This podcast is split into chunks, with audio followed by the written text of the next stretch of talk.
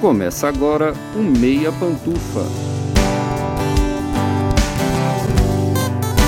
Bom dia, boa tarde, boa noite, boa madrugada, pessoal! Todo mundo com os fones de ouvido que tá começando o seu Meia Pantufa. Toda terça às 5 da tarde no seu player favorito. Eu sou Luiz Leão e tenho aqui comigo, como sempre, de um lado meu amigo Gustavo Azevedo. Bom dia, tarde, noite, madrugada, Gusta. E aí, assistidores e assistidoras de filmes e séries. E também, como sempre, do outro lado, meu amigo Lucas Abreu. Bom dia, tarde, noite, madrugada, Lucas. E aí, maratonadeiros de filmes e séries na Netflix? Aqui nessa época que a gente tá gravando esse episódio, eu comecei a assistir aquela série do Silvio Santos, O Rei da TV, no Star Plus. E aí eu tô falando um pouco mais locutor de rádio, não sei se vocês perceberam, tá? Assim, tenho aqui comigo do meu lado, como sempre, o meu grande amigo que está aqui tocando a bola pela direita e pela esquerda. É gol, Lucas Abreu! É, é de uma velocidade, de uma dicção. Tem que ser muito bom. Tem que ser muito bom.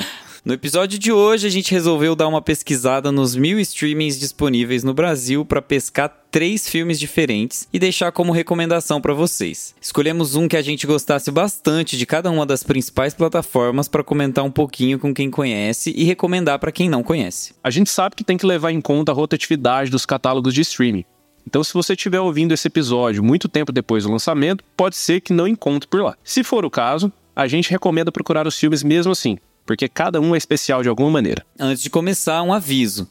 Você já está seguindo a gente no seu agregador favorito? Aproveita que o episódio ainda está no início e clica em seguir. É rapidinho e você se torna o primeiro a saber sempre que o Meia Pantufa tiver conteúdo novo. E tem outra coisa bem importante. Se o seu agregador de podcast tem um sistema de avaliação, dá uma notinha boa aí para o Meia Pantufa. Geralmente é um sistema de estrelas logo no começo do seu feed. Basta clicar no podcast e avaliar.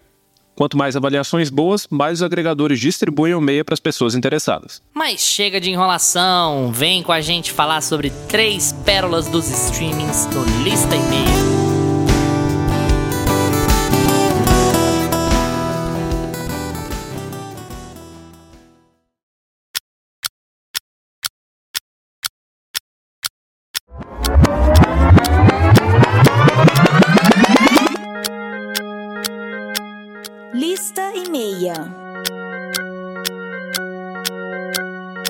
Bom, o primeiro filme do episódio caiu na responsabilidade de Gustavo Azevedo para fazer o resumo pra gente. Gusta, primeiro fala em qual streaming esse filme está no momento da gravação desse episódio, fala qual é o filme, quem dirigiu e aquele resuminho legal pra gente. Her está na Netflix. Ele é um filme de 2013. Foi dirigido por Spike Jonze. E ele tem aí o Joaquin Phoenix como o principal protagonista né, como o protagonista do filme. Na verdade, assim, para quem ama Joker e idolatra o Joaquin Phoenix, em Her ele já tinha ali uma das, eu considero assim, uma das obras primas dele de atuação, porque ele carrega esse filme nas costas. É um filme muito importante para a carreira dele e é um filme muito importante também para Spike Jonze. Vou passar primeiro pela sinopse pra gente depois começar a discutir os temas e, e porque esse filme, eu acho que ele é tão relevante e é uma indicação muito forte aqui da nossa lista. A gente tem o, o Joaquin Phoenix que tá fazendo o personagem Theodore. E ele é um cara, assim, que tá vivendo num futuro meio distópico, um futuro meio. É uma distopia retrô.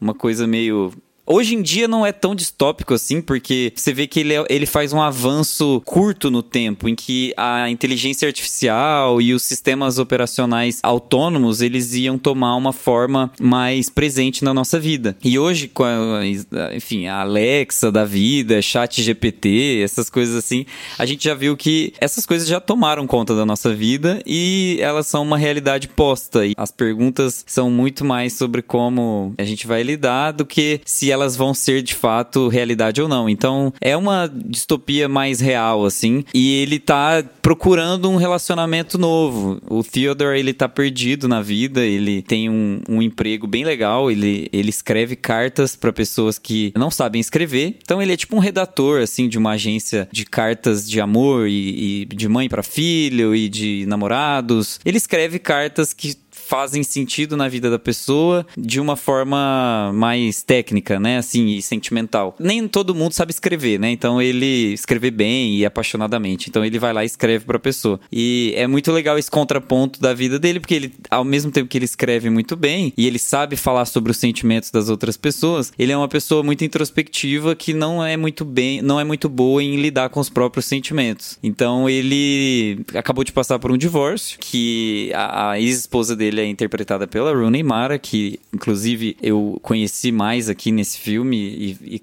a gente sempre fala da Rooney Mara, meu olho brilha. As mulheres da vida desse cara, Rooney Mara, Amy Adams e a Scarlett Johansson. Tá, tá Exato, bem. apenas, né? Somente. E aí, como ele tá passando por um divórcio, ele é introspectivo e tal, não quer conhecer pessoas com um corpo, né? É, porque ele é introspectivo, ele decide. É, ele decide. pessoas com corpo. É, com corpo. Ele decide se apaixonar, ou ele se apaixona acidentalmente por um, por um sistema operacional que ele escolheu lá, tipo a Siri. Ele escolheu lá a voz feminina, né? Aí ele começou a se apaixonar por essa voz. Só que a O Siri. Gusta falou que ele não no queria caso- escolher pessoas com- conhecer pessoas com corpo. Eu fiquei imaginando ele no centro espírita, assim, querendo conhecer só os espíritos. Exa- dissociando já. Ai. Ele, ele escolhe ficar com um sistema operacional lá, e, e esse sistema operacional é ninguém mais, ninguém menos que Scarlett Johansson, como o Luiz já adiantou. Então, a Scarlett Johansson, ela interpreta, ela faz, ela... Eu, eu acho que sim, ela interpreta, né? Porque ela faz a voz no filme todo, então ela tá interpretando a personagem ali. A gente, a gente não vê ela, mas é incrível como a Scarlett Johansson é uma excelente atriz, porque ela tá ali no filme o tempo todo. É uma presença extremamente marcante. Apesar do Joaquin Phoenix tomar a tela fisicamente, a Scarlett Johansson toma muito o filme. É uma presença muito forte dela ali. Então, esse sistema operacional, ao mesmo tempo que toma o espaço do filme, ele toma espaço na vida do, do Theodore também, que se apaixona por esse sistema operacional. Ele simplesmente se, ele se vê perdidamente apaixonado por esse computador. Chat GPT. ele... Chat GPT. E aí os dilemas começam. É, é assim, é um filme extremamente profundo, muito reflexivo. Não dá pra sair desse filme sem questionar a nossa própria relação com a tecnologia nos dias de hoje. É um filme muito importante, apesar da gente estar celebrando aí 10 anos de filme. Ele é um filme que conversa muito, muito com a nossa realidade hoje em dia e eu acho que ele tem muito pra se tornar um, um clássico, assim, sabe? Da, da década de 10, se, se já não tá se consolidando como. Cara, quando eu assisti esse filme, ele me pegou de jeito, viu? É... Gustavo acabou de falar que não tem como assistir esse filme e não ser impactado de alguma forma. E ele foi um filme que mexeu muito comigo, assim, quando eu assisti. A Scarlett Johansson, apesar dela não aparecer no filme, ela tem uma presença muito forte. A gente sente a, a, a interpretação dela, assim, por trás, parece. Não, não fica uma coisa monótona. Porque a maioria do filme, a maior parte do filme é o Joaquin Phoenix ali conversando com uma voz de inteligência artificial, né? Então você tá sempre vendo ele sozinho no ambiente. E eu acho que ela manda muito bem nessa, nessa questão, que a gente, ela consegue preencher a cena. A gente não sente que é, que é só um cara ali conversando com um computador sozinho e aquilo não vai ficando monótono, né? A relação dos dois ali é muito bem trabalhada. E o Spike Jones leva a nossa sociedade, é como se fosse uma previsão, né, esse futuro que ele tem lá no filme. É meio que ele pega essa relação que a gente tem com redes sociais, que a gente tem com tecnologia e leva um patamar acima, como se a gente estivesse caminhando para aquilo. Eu sinto muito isso, assim, no filme. Claro que num nível um pouco mais absurdo, assim, mas nem tanto. Toda vez que o personagem do Joaquin Phoenix tem alguma cena ali na rua, as pessoas estão sempre de cabeça baixa conversando com suas inteligências artificiais. E ele toca naquele ponto de novo, né? Que acho que a maioria dos filmes, do- das obras que falam sobre inteligência artificial, toca, né? Se as inteligências artificiais são capazes de desenvolver sentimentos, né? Até que ponto elas são seres puramente racionais e até que ponto elas aprendem tanto com a gente que elas vão aprender os nossos sentimentos também. E eu acho que ele é um filme ainda cada vez mais atual, né? Ainda mais em tempos que a gente fala todo dia sobre inteligência artificial, toda semana tem uma nova inteligência artificial, uma nova habilidade que as inteligências artificiais aí estão conseguindo fazer. Eu acho que ele tá cada vez mais atual, mas não só sobre isso, né? Ele fala muito sobre relacionamento, sobre como superar um, um relacionamento passado, sobre como os relacionamentos simplesmente acabam e, e você é obrigado a lidar com aquilo, obrigado a superar aquilo de uma forma ou de outra. E às vezes a melhor solução não é outro relacionamento. Eu vou fazer uma coisa bem sacana agora, mas como eu tô fazendo com um cara, não tem problema. Se eu estivesse fazendo com a diretora, ia ser pior. Mas o Spike Jones faz um filme que me lembra muito Encontros e Desencontros, que supostamente é para ele, porque a Sofia verdade. Coppola tinha separado dele e fez um filme em que a protagonista, também a Scarlett Johansson, vale constatar, tem um marido escrotíssimo e a protagonista do Encontros e Desencontros está se sentindo completamente perdida e isolada num lugar desconhecido, em que ela não tem grandes amigos, em que ela não fala o idioma e ela se vê colocada numa relação amorosa que é não necessariamente sexual. Aqui o, o Joaquin Phoenix e o sistema operacional até tem uma relação sexual, mas assim, o tom dos dois filmes é muito parecido pra mim, assim. Como eles são conduzidos e em como as histórias são abordadas e, e dos pontos de vista dos, dos personagens. Eu encaro esse filme quase como uma resposta ao Encontros e Desencontros, embora eles estejam separados por 11 anos, então assim, a pessoa tinha que ser muito amarga pra ficar 11 anos pra fazer uma resposta. Mas é, eu acredito que são filmes espelho, de certa maneira, né? Esse filme, ele pega a ideia do relacionamento com a inteligência artificial, mas na verdade para abordar solidão, para abordar isolamento, para abordar depressão, para abordar uma relação difícil com os pais, para abordar uma relação difícil com, com as ex, a namoradas, ex-mulher e tudo mais. E aí ele vai vai contando uma história muito contida. E essa contenção do filme transforma ele num filme muito charmoso para mim. Ele não ter a intenção de ser muito rápido ou de tentar fazer uma coisa muito Black Mirroresca, assim, sabe? Muito chocante. Ele trata com muita naturalidade esse relacionamento do protagonista com a inteligência artificial. E tem uma outra coisa muito legal que é a gente observar o Joaquin Phoenix num papel mais contido. E isso é não só mais contido, mas muito contido, né? Porque isso é muito diferente do que ele costuma fazer. Só que o Joaquim Phoenix é um cara com um alcance enorme. E a essa altura do campeonato ele já sabia também que ele tinha um alcance enorme. Mas a gente tentando se colocar na cronologia dessas produções, esse filme vem logo depois do Mestre, do Paul Thomas Anderson, em que ele tá radicalmente diferente,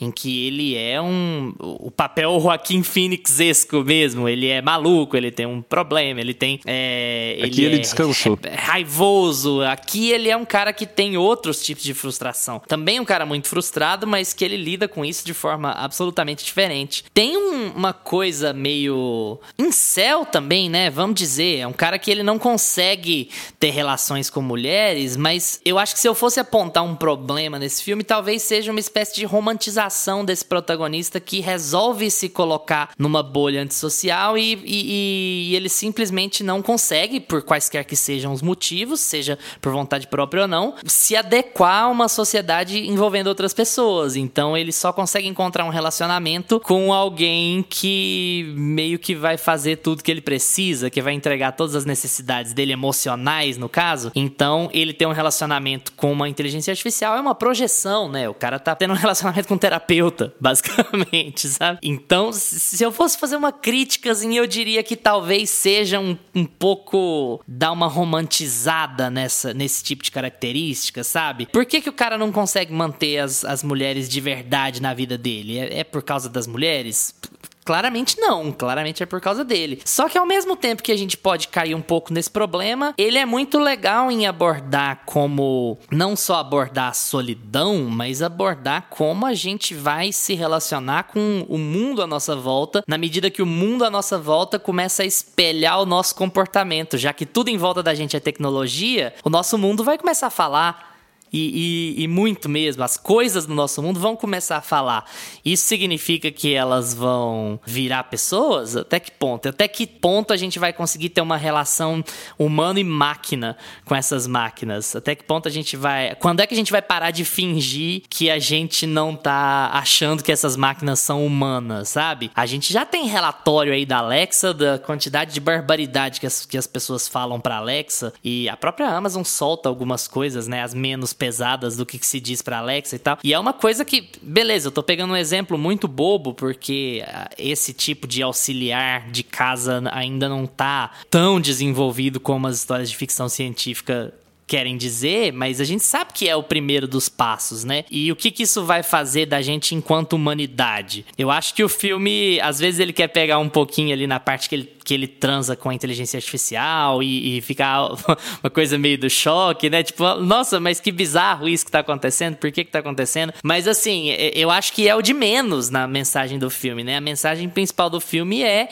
é ele se apaixonar pela inteligência artificial. Então, se ele se apaixonou por um sistema operacional, ele se apaixonou por quê? Ele se apaixonou por uma idealização dele, ele se apaixonou por uma projeção dele mesmo. E isso é legal, isso é massa, isso é uma coisa que a gente deveria incentivar, sabe? Eu acho que a discussão do filme tá, tá bem aí e é. nisso ele vai muito bem nesse, nesse quesito de fazer a gente pensar nas três, quatro, cinco camadas que existem em cima dessa história relativamente simples e relativamente contida, né? Sim, mas assim, eu tenho um pouco de discordância com você com relação à crítica que você fez, não porque ela está errada, mas porque, porque eu acho que ela não está... de mim, assim, porque tem que dar... Não, não tem porque... que dar um, um fogo tem aqui que... no a gente tem podcast. Que...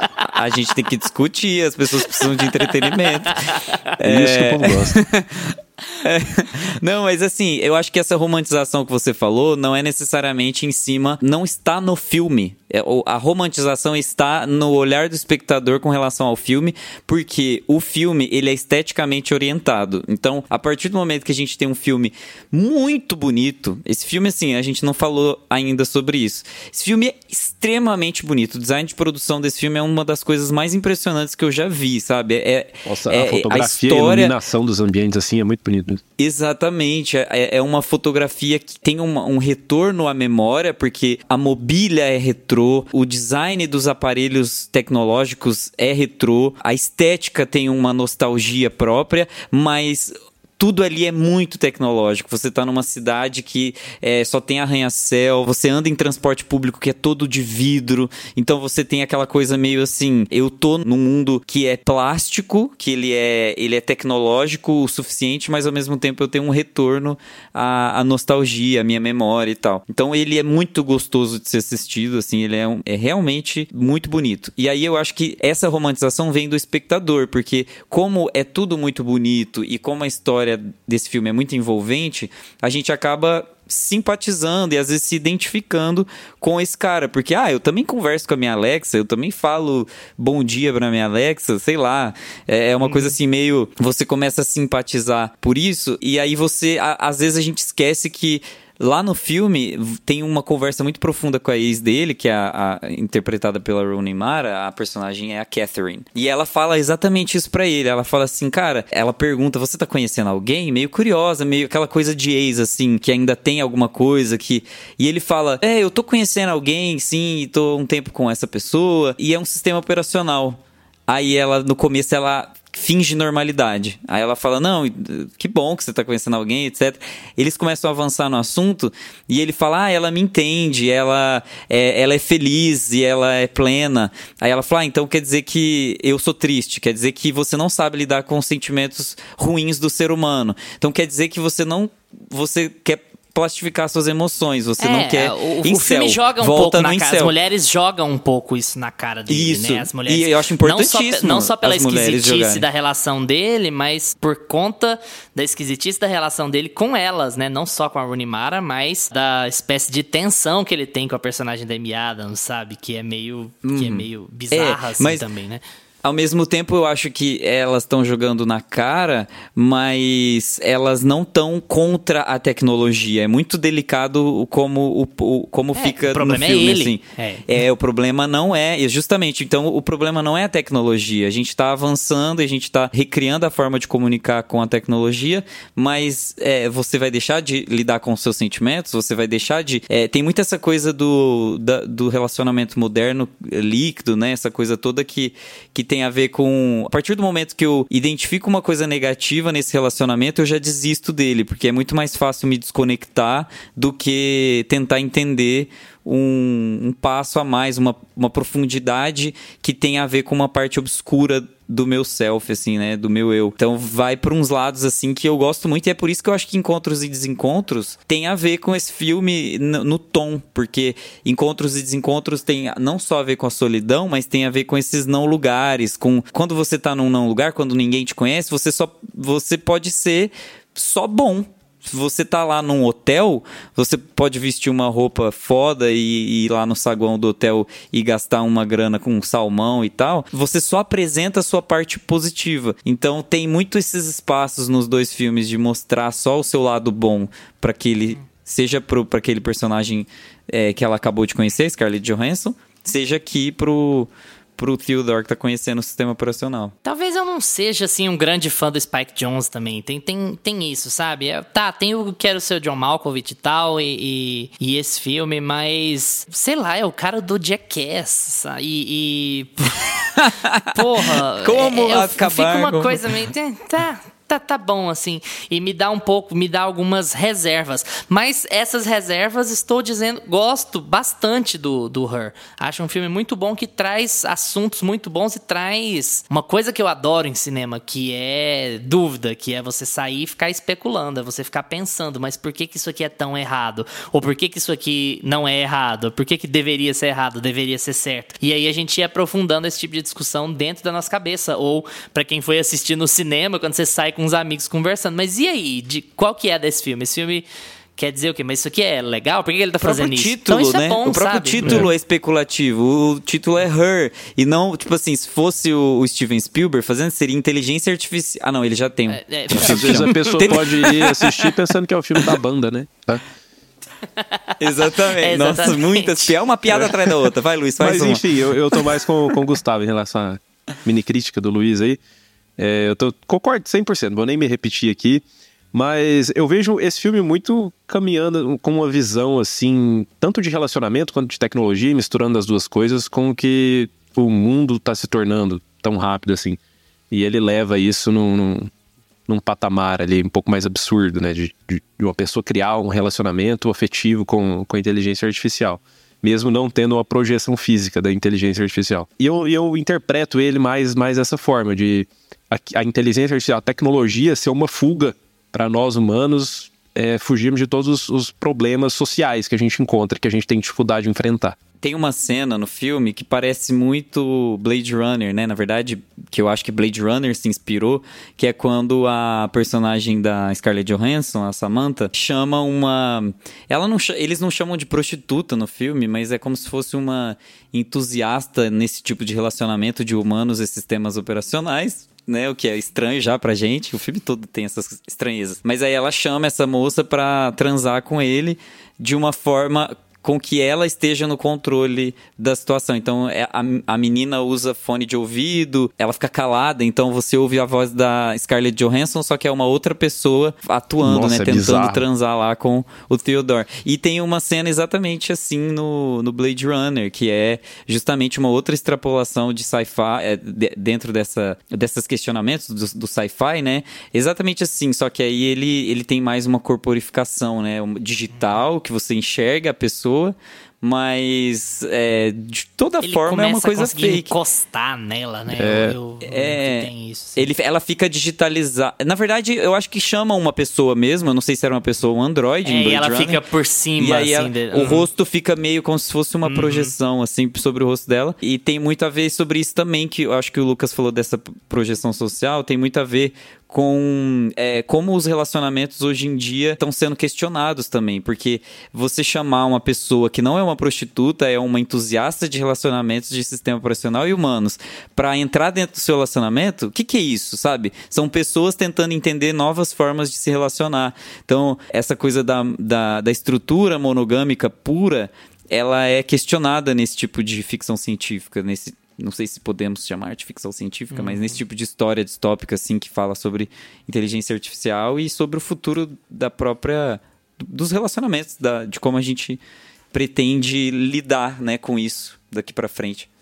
É, o filme é o Twitter, né? É, você fica lá reclamando, conversando com o computador. Você fica lá conversando com o computador o dia inteiro, é, escrevendo suas coisas excessivamente românticas e falando que você não é monogâmico, dizendo pra todo mundo que você é transudo e não monogâmico. É, resumiu, assim, o Twitter pré-Elon Musk.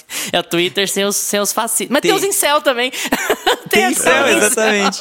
Tem essa coisa de, por exemplo, é, até que ponto eu tô me apaixonando pela pessoa ou ela só tá atendendo minhas expectativas? Porque ela é um sistema operacional e sabe ler também as minhas demandas. Cara, é muito. E aquela é coisa surreal. também, né? Porque é, é, quando você começa o relacionamento ali, a pessoa, ela meio que ela quer te agradar, né? Então você vai se apaixonando porque você vai vendo dos dois lados, você vai tentando agradar um ao outro, né? E o sistema operacional faz isso, assim, só que a longo prazo. Me apaixonei pelo programa errado. Ninguém sabe o quanto eu estou sofrendo. Bora lá. Meu Deus, que ódio dessa transição. Ficou perfeito.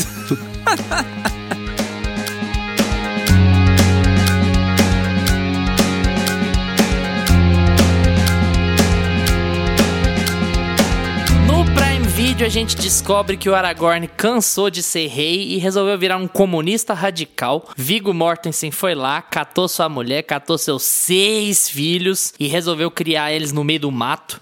Treinando eles fisicamente para resistir a desafios, treinando eles a caçar, a pescar, leituras dos maiores clássicos, leituras de documentos políticos, econômicos, sociais e tudo mais dos maiores filósofos, dos maiores pensadores do mundo. Mora isolado nessa reserva ambiental até que a esposa dele fica doente e morre, falece. A esposa dele ficou doente por um bom tempo, é, relutou em ir para o hospital porque eles vivem isolados e eles não querem fazer parte da sociedade. Até que eventualmente ele leva ela para o hospital, mas é tarde demais e ela morre na cidade. Porque ela morre na cidade, os pais dela é quem estão com a custódia do corpo dela, estão preparando os ritos de velório e tudo mais. Então, o Capitão Fantástico tem o desafio de botar os seus seis filhos dentro do ônibus e tentar participar do velório da mãe deles é, em sociedade, no meio de uma família que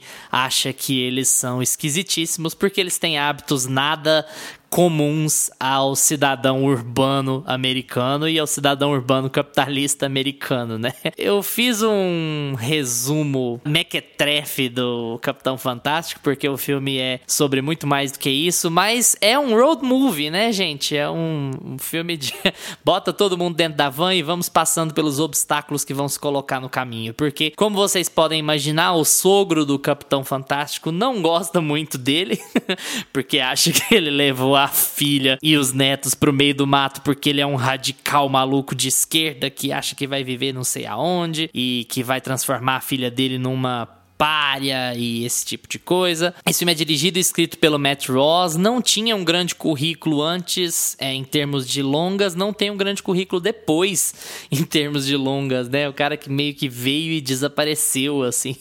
Era um desaparecido que soltou esse filme e desapareceu de novo. E eu queria falar com o meu amigo Gustavo Azevedo, o que, que você acha de Capitão Fantástico, Gustavo? Tá com uma boa memória dele ainda? Tô, ele é um filme que tá muito fresco. Inclusive, é um filme que eu, eu. De vez em quando eu reassisto. Ele é aquele tipo de filme, assim, que tá no meu coração. Eu vi umas É, três eu vezes lembro- ele. Eu lembro de muitas falas dele. Foi um filme que me marcou muito. Ele não é um filme de grandes atuações, assim. Ele, sabe, tem o Viggo Mortensen, tem o George McKay, que tá muito bom, assim. Ele ainda era. Ele era uma crescente, assim, né? Uma estrela que tava começando ali. Ele ainda não tinha feito 1917, que foi o filme que levou ele, assim, pra, pra, pra cima.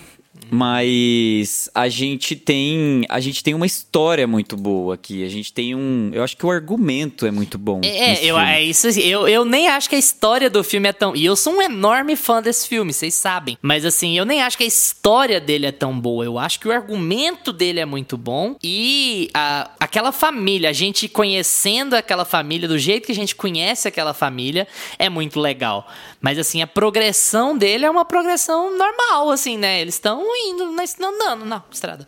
É, é engraçado isso, porque assim, ele não é um filme que tem um grande roteiro, porque é, ele tem uma sucessão de fatos que é esperada dele, não é uma coisa assim muito fora da casinha, sabe?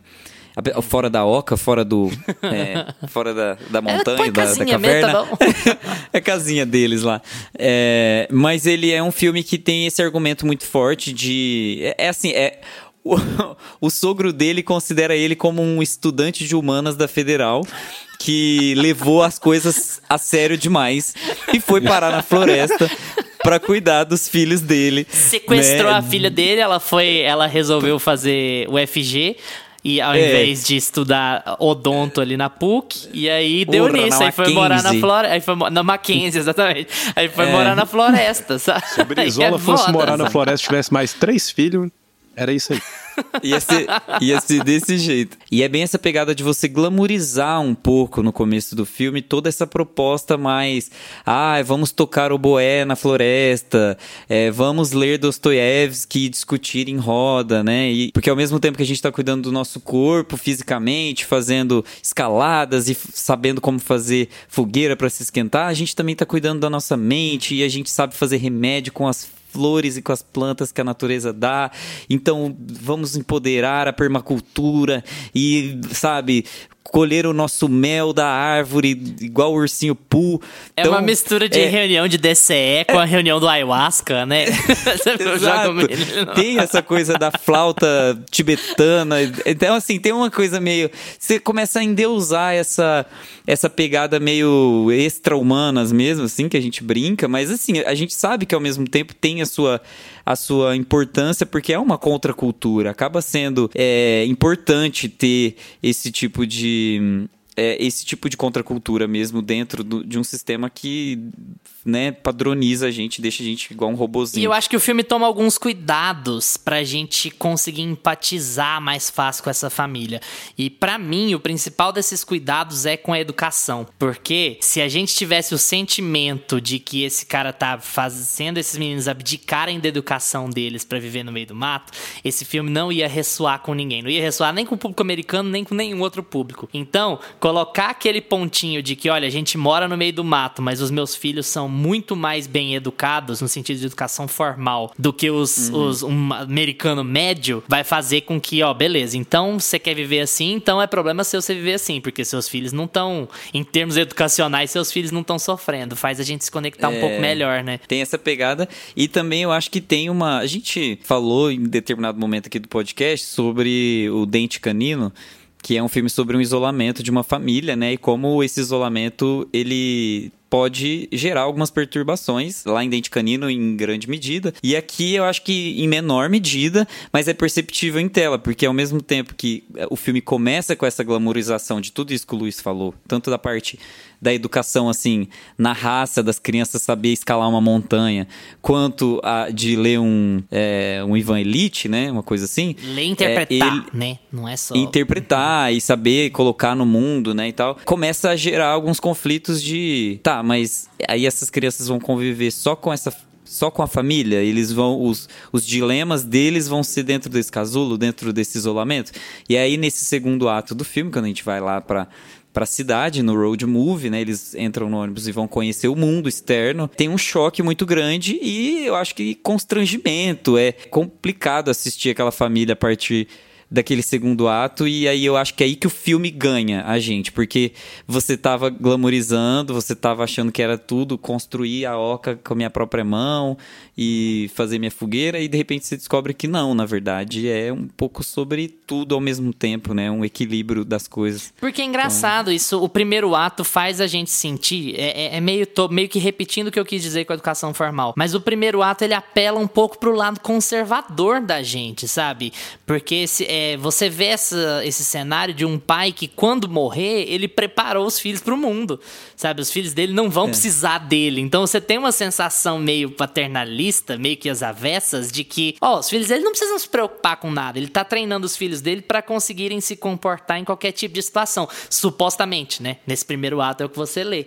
E aí você, você é jogado no segundo ato com a ideia de que, ó, mas nas situações mais básicas de uma vida urbana comum, eles não têm traquejo, eles não têm essa capacidade por conta da criação deles. Então, nenhuma criação é 100% perfeita, sabe? Os pontos que ele aperfeiçoou vão se chocar com os pontos que ele completamente abandonou dos filhos. E isso tá no fato de que ele nunca quis manter os filhos isolados. Ele sempre tratou com abertura a possibilidade de que os filhos dele fossem para faculdade, de que os filhos dele eventualmente tivessem contato com o mundo exterior, não que fossem viver lá para sempre, mas que sim, que eles fossem ter contato com o mundo exterior. Só que ele aventava essa possibilidade, ele sabia que era uma possibilidade, mas ele não treinou os filhos dele para isso. Ele não tinha nem como, né? Isso teria que ser no, por meio do convívio e tal.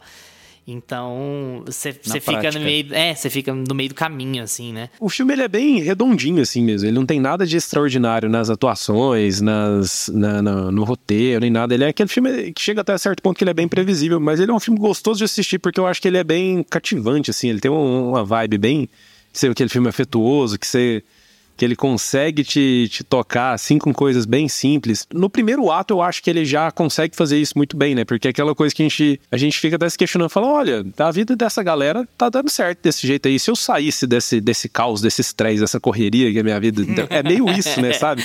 E aí no segundo ato ele vai pra, pra reflexão, fala, ó, oh, mas essas pessoas quando elas vão, precisam ir pro mundo real, que todo mundo vai precisar uma hora, mesmo você tentando fugir, talvez no, essa criação, esse jeito, esse estilo de vida delas não tenha só vantagens, né?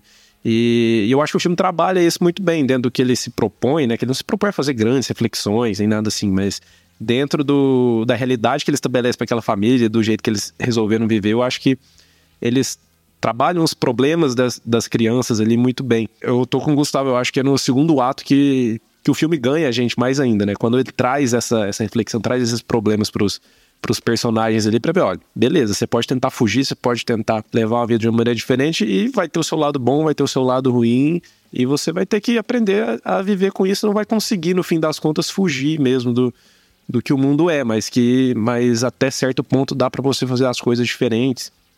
E ver aquela, aquele pai ali com aquelas crianças muito bem educadas e sem estresse nenhum, assim, vivendo na floresta, é uma coisa que sim, que dá até uma certa paz, até uma certa tranquilidade, assim, de assistir, cara. E esse filme não tem muito. Eu acho que ele não tem o objetivo de soltar umas pérolas, assim. Eu acho que não tem. Posso estar sendo ingênuo. Mas, mas ele soltou, acaba mas soltando umas pérolas, uns momentos muito legais, assim. Ele respondeu pro filho o que é Coca-Cola, ele explicar pro filho o que é sexo, sabe? O que é penetração como é que se formam os bebês. Tem eles entrarem no do velório todos coloridos e tal. Tem Sweet of Mine no final, que é um momento muito bonito. Tem a, a cena dele comparando o, o primo do filho dele de 15 anos, o conhecimento dele sobre Constituição Americana com o conhecimento do filho dele de Esse momento 7. é muito bom. Sabe? Esse filme tem cenas muito marcantes, muito legais da, da da criação que esse cara deu para os filhos dele. É, é isso que é legal, porque você vai. As coisas que a gente lembra do filme são pontos que vão explicitando como é que a criação dos filhos dele foi. Não são pontos que realmente movem a história para frente, né? São pontos que complementam o volume da história, assim. Ele chamar Coca-Cola de água envenenada e o filho dele fazer uma careta é maravilhoso. E ao mesmo tempo a gente vai vendo a dificuldade de socializar, né, das crianças, até do, do filho mais velho, né, adolescente, quando ele encontra uma garota que ele quer conversar e não é aquela coisa do, do moleque que fica travado, nervoso. Ele realmente não sabe como socializar, assim, com, com outras pessoas. Uhum. E fica aquele questionamento, né, de se a esposa dele não estivesse levando essa vida, se ela já estivesse se tratando na cidade, tivesse acesso a um hospital mais rápido, será que ela não estaria viva? A gente consegue notar que essas coisas vão passando na cabeça do pai, né, do, do Viggo Mortensen. E, e aparecer em tela. Tanto é que o filme é do pai, eu acho. No fim das contas, é sobre essa reflexão de como o Luiz mesmo falou que ao longo do filme a gente vai descobrindo como foi a criação dos filhos. Os filhos não têm evoluções, arcos muito grandes, eles têm percepções de, de choque da vida antes e depois, né, de sair da civilização de, de sair da floresta e entrar na civilização. O conflito é do pai, é o conflito de eu fiz a coisa certa, os meus filhos eles estão bem educados de fato e pior ainda, naquela situação ele não é mais uma referência, porque ele também é um outsider. Ele não consegue lidar com a civilização mais, porque ele ficou uhum. fora de. Ele ficou muito tempo fora daquela estrutura. Então ele não sabe pagar um boleto, ele não sabe segurar, ele não sabe conversar com um gerente de banco. Ele não tem mais o traquejo social. Ele podia um dia ter, né? Porque ele fingia que gostava, ele fingia que precisava daquilo, mas hoje ele não é mais uma referência. Agora, na civilização, ele já não é mais uma referência pros filhos. Então, ele fica com esse dilema a, a vida toda ali, né? A vida toda. Esse período de luto que tem mais esse detalhe. Eu acho que o filme não evolui tanto porque os personagens eles estão em círculos, num processo de luto muito intenso e duplo, né? Porque eles estão em luto porque a mãe morreu e eles estão em luto porque eles perderam a realidade deles, a casa deles, o, o espaço, o habitat natural deles. Eles estão em outro lugar e perderam aquilo que ficou pra trás, literalmente, porque tem o avô tá querendo retomar a guarda, então tem essa coisa de incapacidade de, de cuidar dos próprios filhos. O filme é muito sobre o Ben, que é o protagonista, e o Viggo Mortensen, apesar de não estar incrível, ele manda muito bem, ele consegue convencer a gente. Falando novamente, para lembrar, Capitão Fantástico está no Prime Video, descobrimos também que está no Star Plus, isso, claro, na data de gravação, pode ser que não esteja em nenhum lugar mais, mas recomendamos que você assista, encontre em qual streaming ele estará, ou então naqueles outros meios lá. E Capitão Fantástico também é o nome de uma ótima música e de um ótimo álbum do Elton John, então se você quiser procurar no seu streaming aí, já conecta tudo. Se você ouvir o álbum e assistir o filme ao mesmo tempo, eles não vão alinhar e você vai perder as falas, então vai ser sem graça, mas assim, é só faça associação aí, põe na playlist, tá ótimo.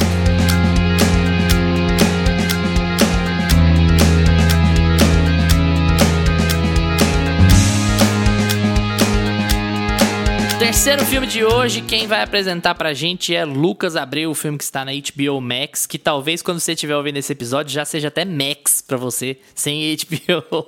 Lucas, manda bala.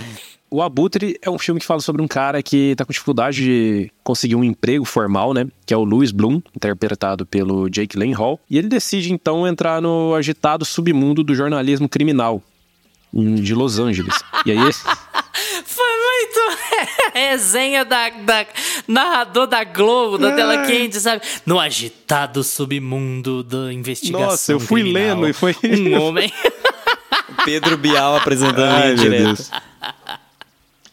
Gente, resumindo, é apenas um homem com um sonho, trabalhar no Datena. Exatamente. Exato, é, exato. um homem com um sonho. Enfim, e o filme gira em torno desse personagem, né, do Louis Bloom, interpretado pelo Jake Gyllenhaal, que começa aí de forma independente a, a andar pelo submundo do crime aí atrás de tragédias pra pra filmar e vender pra TV. E esse é o grande plano dele de conseguir entrar no ramo, né, no, no jornalismo criminal. Eu acho que o diferencial desse filme é que o personagem principal é um sociopata, né? E por isso que ele chama tanta atenção assim, porque não é simplesmente um cara que tá ali tentando fazer uma coisa muito difícil, sozinho pra crescer e conseguir as coisas. Ele é um sociopata e que vai atrás de coisas horríveis que acontecem com as pessoas que não- e ele não se importa assim, ele não fica triste, não desce uma lágrima, ele, ele não tá nem aí, a gente morrendo, a gente é incêndio, é acidente de carro. E ele fica correndo atrás ali pra fazer aquele sensacionalismo, né? Ele é o cara que vai atrás das imagens, atrás de filmar todas essas tragédias e, e vender pro, pros jornais sensacionalistas. E ao longo do filme ele vai conseguindo entrar no meio, ele vai conseguindo respeito. E o filme se chama em inglês Nightcrawler, que seria pesadelo, né? A tradução literal. Mas se eu não me engano é até... É, não é? Abutre é uma excelente tradução, cara. Traduzir Nightcrawler seria bem. Mas pra conseguir é, essas imagens, esses vídeos, pra conseguir pegar essas tragédias, ele não dorme, né? Ele é um cara que ele fica ali 24 horas atrás disso, ele fica em busca de tragédias. O Jake Gyllenhaal emagreceu 14 quilos pra fazer esse, esse personagem e ele tá com aquela cara de quem realmente não dorme, com uma olheira maior minha aqui. E ele tá muito bem nesse papel. Eu, para mim, essa é a melhor atuação do Jake Gyllenhaal. No nosso episódio 100, que a gente gravou inclusive com o Thiago Natari e com a Fabi, do Cinema Filia. Eu mencionei o Jake Gyllenhaal como um dos meus atores favoritos e da atualidade, assim. E pra mim aqui, essa é a melhor atuação dele. Esse é o melhor trabalho dele até hoje. Esse filme é dirigido pelo Dan Gilroy e ele não, não é muito conhecido. Não tem muitos filmes assim. E ele ficou muito mais conhecido pela, muito mais marcado pela atuação de- do Jake Gyllenhaal, inclusive. Ele se dedicou muito a esse papel. Tem uma história de que o, os- o diretor convidou, queria que ele, que ele mesmo fizesse o filme, foi atrás do Jake. É, o papel foi meio que feito pra ele e eles conversando e o Jake entrou de cabeça assim no papel, perguntou sobre o que que era o filme e o diretor falou: "Ah, é uma história de sucesso". Só que é uma história de sucesso do tipo, olha, as pessoas que conseguem sucesso, nem sempre elas conseguem através de, de coisas boas, né? De, olha que às vezes a pessoa que você tá vendo aí conseguiu sucesso, ela conseguiu a custo de quê? Até onde as pessoas vão para conseguir isso? Então o filme vai mais, muito mais nessa linha do que na linha empreendedora aí de, das frases motivacionais no Instagram. E, mas eu acho que o charme do filme é, tá mais em como a gente vai acompanhando o, o personagem em si mesmo ali, sozinho, atrás dessas coisas, desse, desse sensacionalismo.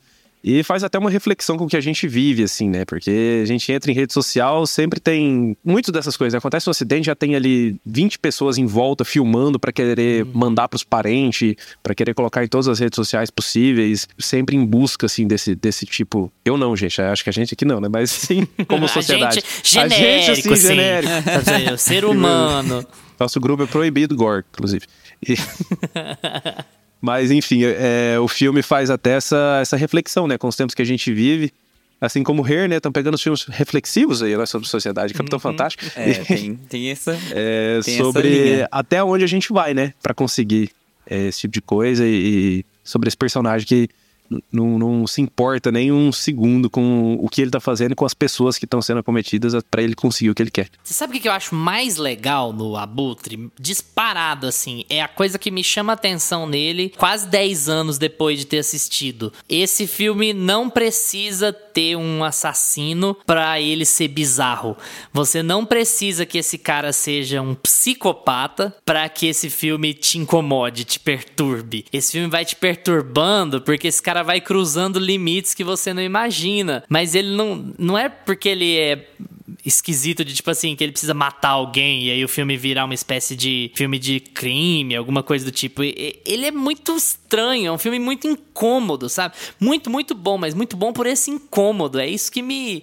que sempre me impressionou, assim, né? quando eu lembro desse filme, quando eu paro para pensar nele. Eu acho que é a principal característica dele, assim. E é um grande sucesso isso, né? Você, você ser capaz de perturbar desse jeito. Nightcrawler é aquele tipo de filme, para mim, que eu concordo com o Luiz que ele causa essa estranheza porque ele tem alguma coisa errada com o protagonista, mas ao mesmo tempo ele é o tipo de filme que ele é muito de direção. Apesar é, da gente ter o Dan Gilroy como um diretor que ele não é tão é, conhecido mesmo, assim, a gente não tem tantos filmes dele. Eu acho que Nightcrawler, o, o Abutre é um dos filmes assim que a gente consegue sentir a segurança de direção nele, porque como ele tem essa linha temática dessa criatura que vive nas sombras e dessa pessoa que é uma desconhecida que precisa trazer à tona esses crimes e essas, enfim, esses true crimes, assim, né, esses acidentes em, tempos em tempo real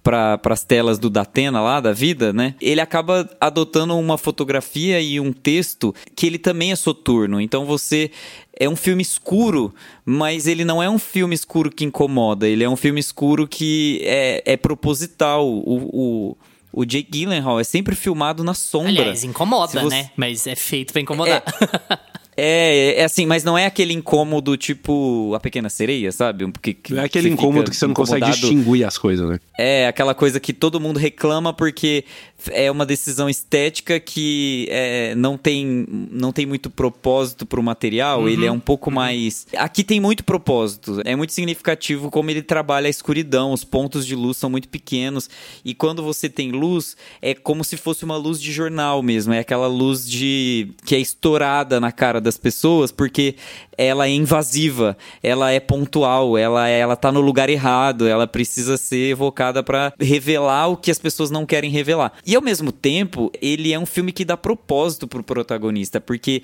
ele é sim um sociopata, ele é meio lunático assim, ele não consegue associar causa e consequência das coisas que ele faz. Ele enfia a câmera no ele meio policial, que ele só assim, faz fica... o que tem que fazer, né, na cabeça dele. É, ele faz o trabalho dele. E como ele trabalha essa luz invasiva, como ele trabalha toda essa proposta de revelar o que não é, é o que não era para ser dito, ele acaba trazendo outras coisas à tona, porque por exemplo, o personagem se justifica pelo fato de, ah, eu estou fazendo o que eu devo fazer, eu vou lá filmar a cena que tá lá, não tem ninguém para me impedir, a polícia não pode me prender, é meu direito, né? Tem toda essa coisa americana de eu posso estar onde eu quiser, o livre-arbítrio da, da pessoa e a.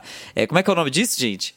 É, É, fascismo. Ah, não, é, Fasci- é isso. libertarianismo. Liberdade, liberdade. Libertarianismo, exato. É, Alt-right. Deus, pátria e família. É, Make É, America Great e- Again é o nome disso. E tem essa coisa, tipo assim, ele, ele tá fazendo tudo isso, tá tudo errado, só que sabe onde ele tá? Ele tá lá no bairro de classe média alta, filmando a- as tretas que estão acontecendo lá nos bairros de classe média alta. Tanto é que, em determinado ponto do filme, isso se torna um mega tema, assim, de todo mundo fio. É, é, é igual aquela coisa lá do Todo Mundo em Pânico. Tem 50 negros morrendo na favela, mas todo mundo quer saber da garotinha branca. Que caiu no é um poço. pouco do que, que caiu no poço, exatamente. Tipo assim, é, é muito mais fácil mostrar violência onde a gente quer que a violência aconteça. O Nightcrawler, ele vai onde a violência supostamente deveria ser abafada. Então ele entra nos bairros de classe média alta e começa a incomodar as pessoas ricas. E isso torna ele mais famoso ainda, porque ele começa a evidenciar uma ferida exposta na sociedade. E a Fox News lá, o, o que eles chamam lá de notícia, começa a adorar o cara.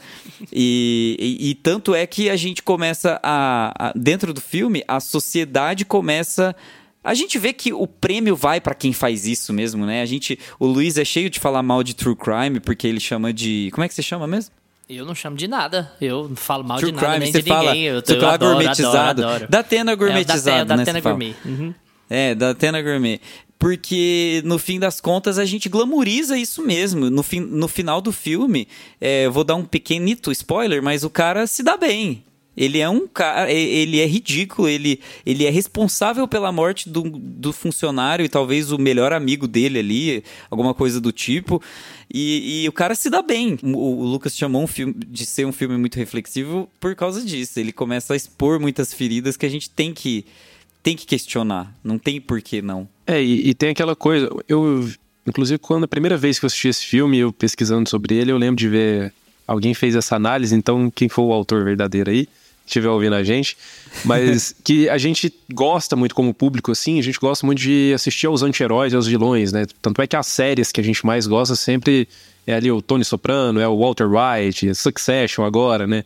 É, mas nessas histórias, geralmente, esses caras que fazem tantas coisas ruins, eles sofrem consequências. Alguma consequência eles sofrem. E aqui no Abutre é, causa essa estranheza porque ele se dá bem, né? Ele não sofre grandes consequências com tudo que ele faz, né? E eu acho que é isso que deixa a gente com a pulguinha atrás da orelha, assim, no final, que deixa com aquele certo incômodo, assim, porque ele, ele não é aquele cara que, que no final tem uma lição ali. Não, as coisas dão certo pra ele. Ele chega no limite da consequência e aí ele é recompensado. Então É. é, como se fosse assim: é, vale a pena você questionar a autoridade, vale a pena você falar. E aí por isso que entra nessa coisa meio fascista. E, e- e o filme ele não tem uma moral da história, aquela coisa assim, ah, é moral, final do filme, moral da história. Mas ele te deixa tão incomodado com aquele personagem que você faz essa autorreflexão moral. E eu acho isso muito importante no filme, porque quando chega no final você não concorda com aquele cara e você questiona, você fala assim, "Hum, será que vale a pena questionar as autoridades e, e a estrutura de a estrutura moral mesmo, a ponto de, de esvaziar esse tema e dar, e dar palco para pessoas dessa forma? Então eu acho que não é necessariamente o caminho. E aí entra nessa pauta fascista, porque o cara no final do filme fala: eu não vou pedir pra vocês fazerem algo que eu nunca faria, ou que eu nunca tenha feito. Essa coisa do, do líder autoritário que fala assim: eu, eu já coloquei minha mão na massa, eu já fiz o meu trabalho, agora é hora de vocês começarem a colocar a mão na massa.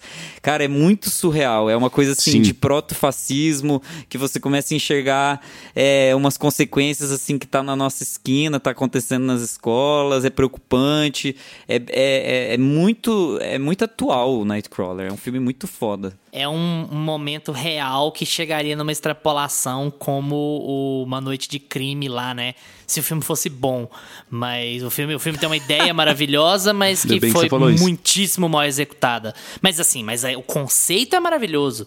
É muitíssimo mal executado? É, mas o conceito é maravilhoso. Então é você começa a pegar uma ideia muito real e você, se você for extrapolar ela, ela chegaria naquele ponto ali, sabe? Nesse tipo de liberdade. O que que é liberdade? Liberdade pra quem? Liberdade a que preço? Até que ponto tem sua liberdade? Todo esse tipo de discussão, né? O Abutre, ou Nightcrawler, tá disponível na HBO Max atualmente, né? Pode ser que não esteja aí é, quando você for assistir, mas vale muito a pena assistir de qualquer forma.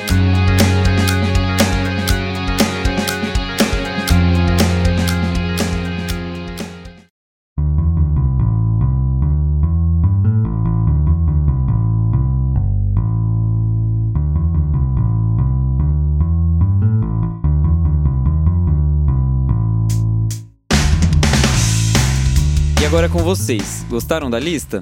Quais desses vocês já assistiram? Troca uma ideia com a gente no Instagram ou no Twitter, arroba meia pantufa, que a gente responde tudo que aparece por lá. Valeu pela atenção de vocês. Tchau, Gusta. Tchau! Tchau, Lucas. Tchau, galera. Lembrem-se de seguir a gente nos seus agregadores de podcasts preferidos: Spotify, Apple for Podcast, Deezer, Amazon Music. Terça-feira que vem a gente tá de volta com mais meia pantufa pra vocês. Tchau. Este podcast tem locuções de Lucas Meleiro e Carla Ribeiro e edição de Luiz Leão.